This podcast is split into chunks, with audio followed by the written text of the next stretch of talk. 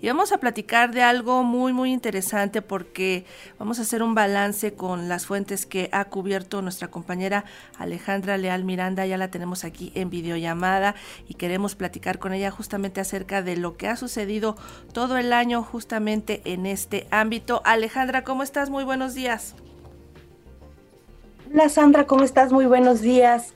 Un saludo a ti y a todos nuestros amigos pues sí, justamente como mencionas, pues en esta revisión de un año que está por terminar, pues vamos a hablar de la plástica, de las exposiciones, unas más taquilleras que otras, de homenajes a personajes entrañables, pues como el fotógrafo Héctor García Cobo, y de pérdidas que enlutaron pues al mundo entero por la partida, por ejemplo, en septiembre del artista, escultor y pintor colombiano Fernando Botero. Si te parece, compañera Sandra, y amigos Radio Escuchas, entramos en materia. Y traemos aquí las palabras de Héctor Palares al referirse a la exposición Clomonet, Luces del Impresionismo, que desde abril y hasta agosto pasado presentó tres piezas de este referente del movimiento pictórico bautizado como impresionismo, por el colorido de los cuadros y las formas difuminadas. Déjame comentarte que esta exposición atrajo a más de 200 mil personas al Museo Nacional de Arte. Pues sí, fue una exposición muy taquillera, había grandes filas y de chicos que querían tomarse la tradicional selfie y algunos pues recorrer este breve, eh, esta breve exposición. Si te parece, vamos a recordar lo que nos comentó Héctor Palares. Estos grandes maestros incursionaron en la pintura al aire libre, salir del taller, salir de la academia, tomar directamente los motivos bajo la luz palpitante del sol. Por eso hemos titulado esta exposición Monet, Luces del Impresionismo.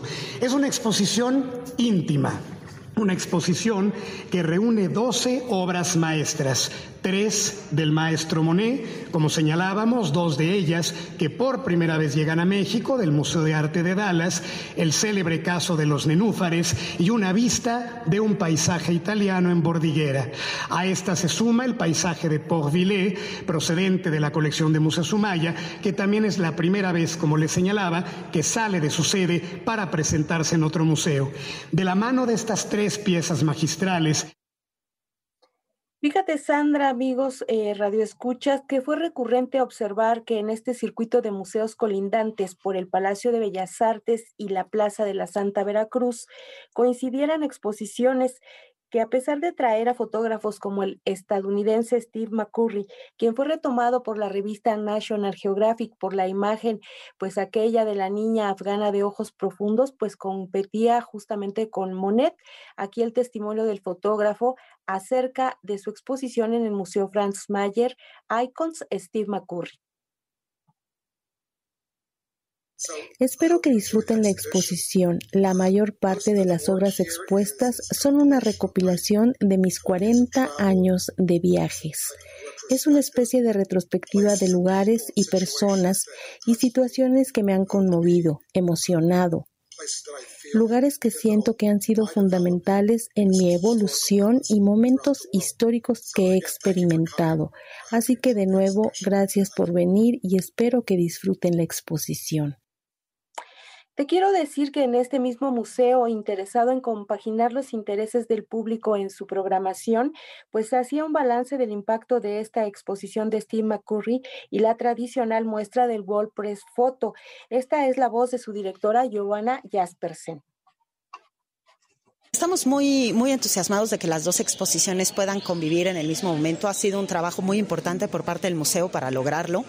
Eh, la respuesta que hemos tenido con la exposición de Steve ha sido eh, tremenda y muy contundente. Vaya, este domingo tuvimos un poco más de 1.200 visitantes eh, y creemos que con WordPress Photo justo se termina de, de cerrar sin dejar de lado resto de nuestras exposiciones temporales, pero sí un poco acercándonos a esta audiencia que desde 1999 nos acompaña y recordando lo importante que es no dejar de lado estas historias, justo no dejar de lado la, la potencia de la imagen para la narrativa de todas aquellas cosas que probablemente en el cotidiano se están negando o se están dejando de lado para generar un espacio para que volteemos a verlas para que voltemos a verla, para que las conozcamos, para que nos acercamos y nos sensibilicemos y que a partir de eso podamos encontrar también el sitio en el que podemos participar del futuro.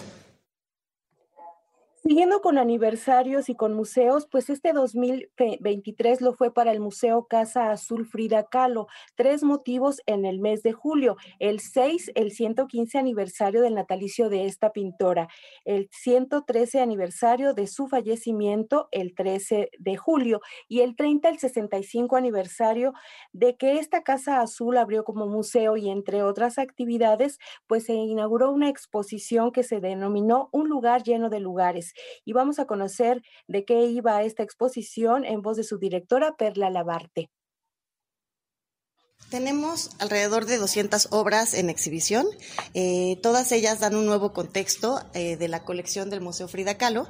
Eh, son alrededor de 15 obras inéditas y alrededor de 40 obras que hace mucho tiempo que nos estaban, que nos estaban exhibiendo aquí en la Casa Azul. ¿Nos pueden dar algunos ejemplos? Hablaban de este libro dedicado, hablaban de algunas eh, cartas e imágenes. ¿Nos pueden dar algunos ejemplos de estas piezas y obras? Algunas de las fotografías eh, de la infancia de Frida no se habían compartido, eh, algunas de las libretas telefónicas, pero también algunos de los libros que mencionábamos, que si bien se habían podido ver o en, el librero, en los libreros de Frida, no se habían podido abrir, no estaban esas, esas dedicatorias eh, disponibles para todo el público, algunos de los, de los recados de Frida, su madre, algunas de estos, este, de estas partes que nos platica, como decía So, una parte más humana de Frida. Lo decíamos al principio, pues en agosto fue el centenario del nacimiento del fotógrafo Héctor García Cobo, calificado pues como uno de los eh, personajes que siempre recordó su origen y privilegió, y privilegió pues muchas eh, de las eh, de los recorridos que él hizo. Hubo diversas exposiciones que revisaron su lente en la ciudad, en las historias cotidianas, esas que nunca lo abandonaron y de ello dejó constancia su hijo, el también fotógrafo Héctor García. Cuando se anunciaron las actividades para este homenaje por el centenario, vamos a escuchar lo que nos comentó. La de Juanito, según quien juzgue, es una mirada que conjuga emociones como la tristeza y el cansancio, pero también una cierta fiereza de quien, contra todo pronóstico y con todas las de perder, ha logrado aferrarse a la existencia a golpes de astucia callejera. ¿Quién mejor que un joven y talentoso fotógrafo nacido en el barrio proletario de la Candelaria de los Patos y criado con enormes privaciones económicas para comprender la mirada de Juanito? Aquí me gustaría citar algo que mi padre le dijo a Margarita García Flores. Esto en 1974 para la revista Mundo Médico. Todo mi contexto social ha sido el mismo de la película Los Olvidados de Luis Muñuel. Quizás es por ello que, sin una explicación de por medio, el día de su publicación, Héctor García insistió en darle a esta, una de sus fotografías más perdurables, un título de una sola palabra, yo. La imagen que están viendo es a la que me refiero. El próximo 23 de agosto, cuando celebremos el centenario de Héctor García, me gustaría recordarlo como él mismo se presentó al mundo, a través de este autorretrato, como un hombre que en la cúspide de su capacidad creadora nunca olvidó sus orígenes y supo declarar, hasta el último día de su vida, que su lealtad estuvo siempre con los olvidados del progreso. Bueno, más de aniversarios, el Museo Universitario Arte Contemporáneo MUAC cumplió sus 15 años y organizó conciertos, charlas y una primera retrospectiva en México de una artista colombiana poco difundida aquí. Ella se llama Beatriz González. Esta fue la actividad central de esta celebración del museo que está a cargo de Amanda de la Garza y pertenece a la Universidad Nacional Autónoma de México también aborda desde la pintura eh, pues las problemáticas políticas y sociales de la región. Sin embargo, pues desde una perspectiva pictóricamente y formalmente muy acabada y muy relevante y creemos que pues que es una artista que merece ser conocida o más conocida en México y que estoy segura que pues que le va que va a gustar entre el público pues la propuesta de, esa artista. En ese sentido pensamos que en el marco de los 15 años era muy importante para nosotros justamente continuar con un perfil internacional de exhibiciones como ha tenido el MOAC en, en su historia, eh, que combina una programación de exposiciones que profundizan en la obra de artistas referenciales del arte internacional y por otro lado eh, también de artistas locales o artistas de media carrera. Entonces, en ese sentido que pensábamos que era importante abrir estos, esta celebración con una exposición pues fíjate, Sandra, que una exposición impactante que nos recuerda los peligros de la intolerancia y las consecuencias de la misma, a decir de Linda Atash, es Ana Frank, Notas de Esperanza. Esta aún puede visitarse en el Museo Memoria y Tolerancia.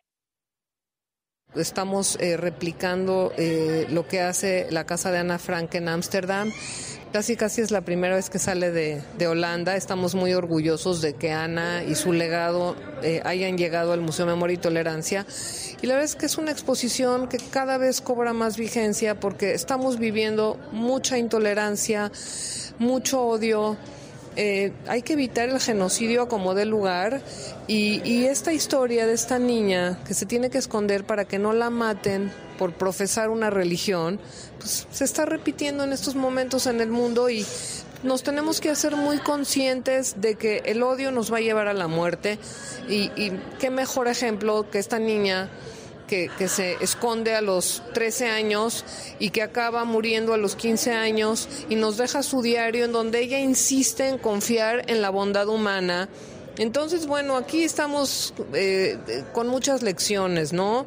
Y este legado, eh, poder ver el diario, poder ver las frases más emblemáticas del diario, poder visitar la habitación de Ana Frank, sentir lo que ella sentía, que no lo vamos a poder sentir. Nadie puede sentir lo que siente alguien que se tiene que esconder para salvar la vida.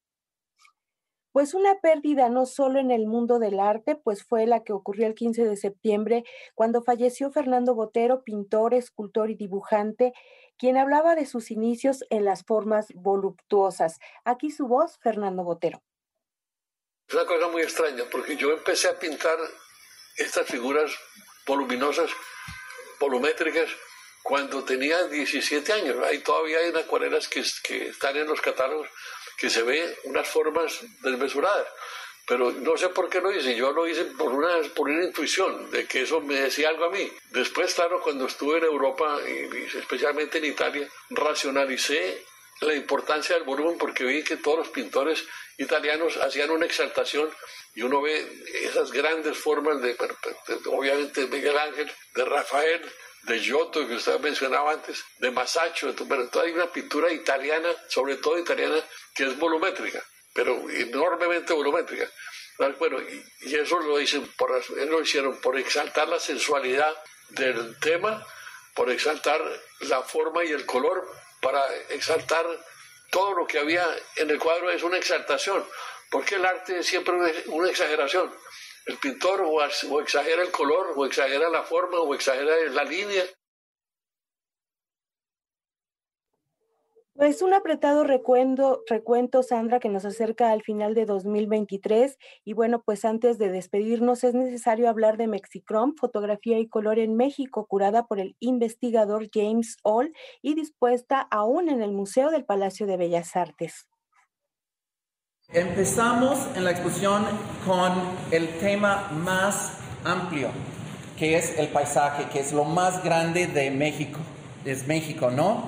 Y van a ver que vamos por temas más específicos, el pasado prehispánico, arquitectura tanto moderna como vernácula, antropologías, van a ver, voy a hablar ahí un poco, luego violencia, ansiedad y violencia, Ah, luego mercados y comercio, religión y ceremonias y terminamos con el tema más, digamos, discreta, que también regresamos a México, que es la bandera.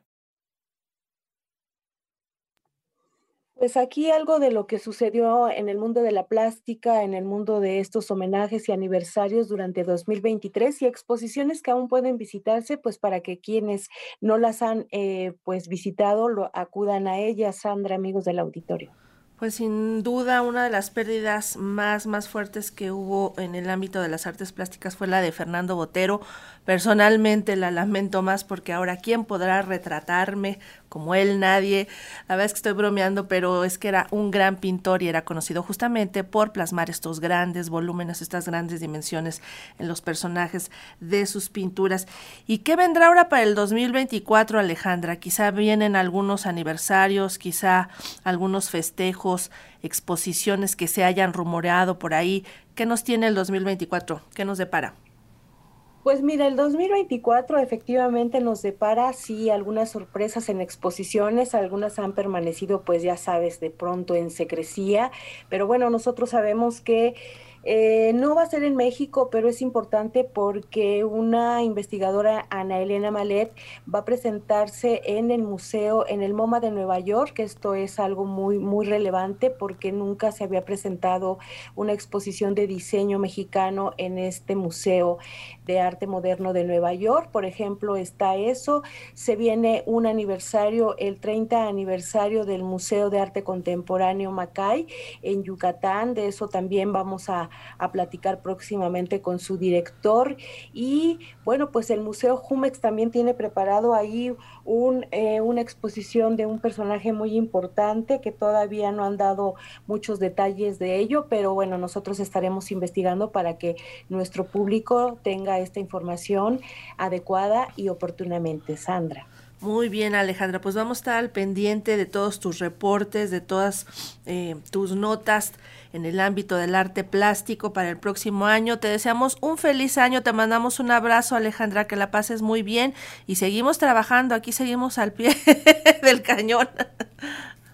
Sí, lo veo, Sandra. Yo también te mando un abrazo muy bien al pie del cañón y bueno, pues yo también te felicito por esta energía que imprime siempre a esta conducción. Un muy, muy grande abrazo a ti y a todos los que nos escuchan. Feliz año. Feliz año, Alejandra. Hasta pronto. Hasta pronto.